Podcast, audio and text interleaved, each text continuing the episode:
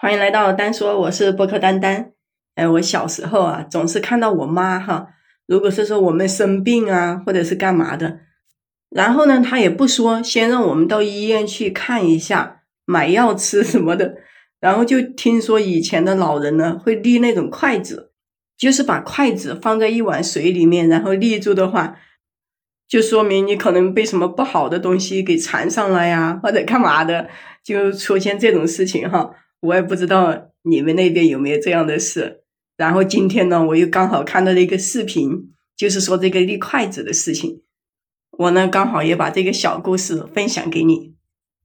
就是以前呢，有一个人叫小金，事情呢发生在他五六岁的时候，可能是因为他比较淘气，然后呢就去了村后边一个果园里面抓蛐蛐。天都快黑了，然后他抱着一个竹筒就往家跑。到了大门口以后，他高高兴兴的喊了一声“妈，我回来了”，然后呢，突然就倒在地上，什么也不知道了。那个竹筒里面的蛐蛐啊，也都摔得到处乱跑掉，都没了。一家人呢，就赶紧把他抱到一个炕上。他呢，那个牙齿一直是咬紧牙关，怎么叫也叫不醒。他奶奶呢，就摸着他的手，又捏耳朵说呀：“这孩子是撞鬼了吧？”然后就立筷子问问呗。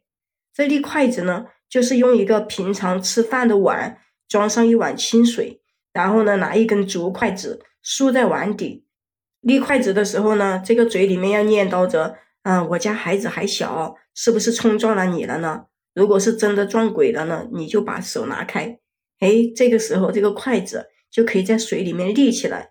有的地方呢会立三根筷子，反正呢都是立单根的。他奶奶给他立的第一次的时候呢。那个筷子立起来了，那就说明他已经撞鬼了。这个立筷子啊，通常呢都是按照发病的人他那种症状去问。如果是说他浑身发烫，就会问是不是烧死的；如果是浑身冰冷，就问是不是淹死的，就是这样个样子。如果说问的那个筷子又立起来，那就可以确定是被鬼缠身了，要来讨吃的穿的。还有的时候呢，就不是外边的孤魂野鬼。有可能呢是家里面过世的亲人回来看看孩子，问中了呢就能立起来。如果是立了三次都立起来了，那就要送钱、衣服、送吃的，将那个鬼呢给送走，还要说一些好话。一直要等那个筷子倒了，然后那个鬼呢就说明已经心满意足了，就被送走了。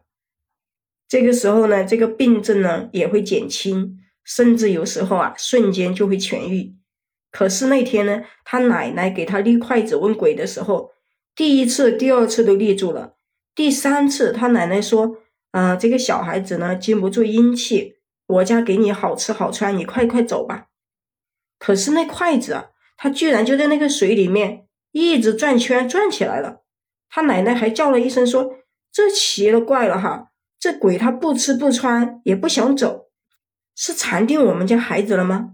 然后呢，他就让孩子的妈妈到厨房里面拿了一把剁肉的菜刀，前前后后的挥舞了一阵，吓唬那个鬼说：“再不走，我就对你不客气了。”那个筷子呢立了半响，然后就指着大门的方向，要倒不倒的。当时别提有多诡异了。他奶奶呢就轻轻的转了一下自己的身子，他转了，这个筷子也跟着转，但是呢，他仍然是指着那个大门的方向。他奶奶就觉得。这鬼肯定是有所求啊，跟着去看看吧。让他端着那个碗和筷子，跟着那个指引的方向就走过去。他爸爸妈妈呢，也抱着他跟着去了，一直跟着筷子走到他抓蛐蛐的那个园子里面以后，后面还跟着一些村里面的人看热闹的。那个筷子呢，就指向一棵高大的李子树，然后啊，就不再改变方向了，怎么转都是指着这棵树。他奶奶呢，就把那碗水放在一边，一群人呢都围着那个李子树打转。终于啊，发现那个树底下有一块地方呢有翻动过的痕迹，这上边的草啊都是枯黄的，新冒出来的草比周围的都要短很多，就好像是被挖开了之后又添上去的土。村子里面呢就有几个小伙子，赶紧跑回村子里面去，拎了几把铁锹过来，就挖开来看看，没挖几下。真的就挖出来了衣服和半只露出来的手，这一群人啊吓得赶紧往后边跑。那碗里面携着的筷子呢，也在这个时候吧嗒的一声就倒了，而他呢，哼哼两声，晃晃悠悠的，居然给醒了。他还想伸头往外面看，他爸妈呢就死死的捂住他的眼睛，说：“小孩子别乱看，醒了就好了。”那天的事啊，闹得挺大的，村子里面呢就通知了镇上的派出所，没多久就来了那个警察和警车。就从那里挖出来一具男人的尸体，都快腐烂了。这个人呢是村子里面的光棍汉，最近一段时间呀，他消失不见了。村民们呢还以为啊他又跑到哪里去赌去了呢，不成想他竟然死在这树底下了。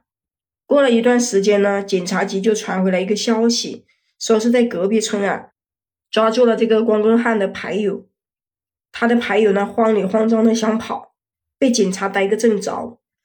他就交代说，是那个光棍汉欠了他的钱，然后呢又不还给他，想抵赖，他就失手将人给打死，索性呢就给埋了。他以为神不知鬼不觉呢，却不成想呢被人给挖了出来。这个事呢也挺诡异的，就是到现在呀，他想起来，谁要说立筷子这件事情是骗人的呀，他肯定就会去跟人家争辩很久。不过这种事情呢。宁可信其有，不可信其无吧。就算是不信呢，我们也要敬鬼神而远之，不能诋毁，是吧？好了，今天的故事呢，就跟你分享到这里了。关注丹丹，订阅我的专辑，也可以加入我的听友粉丝群，就是丹丹的拼音加上八七二幺零。我们下期再见。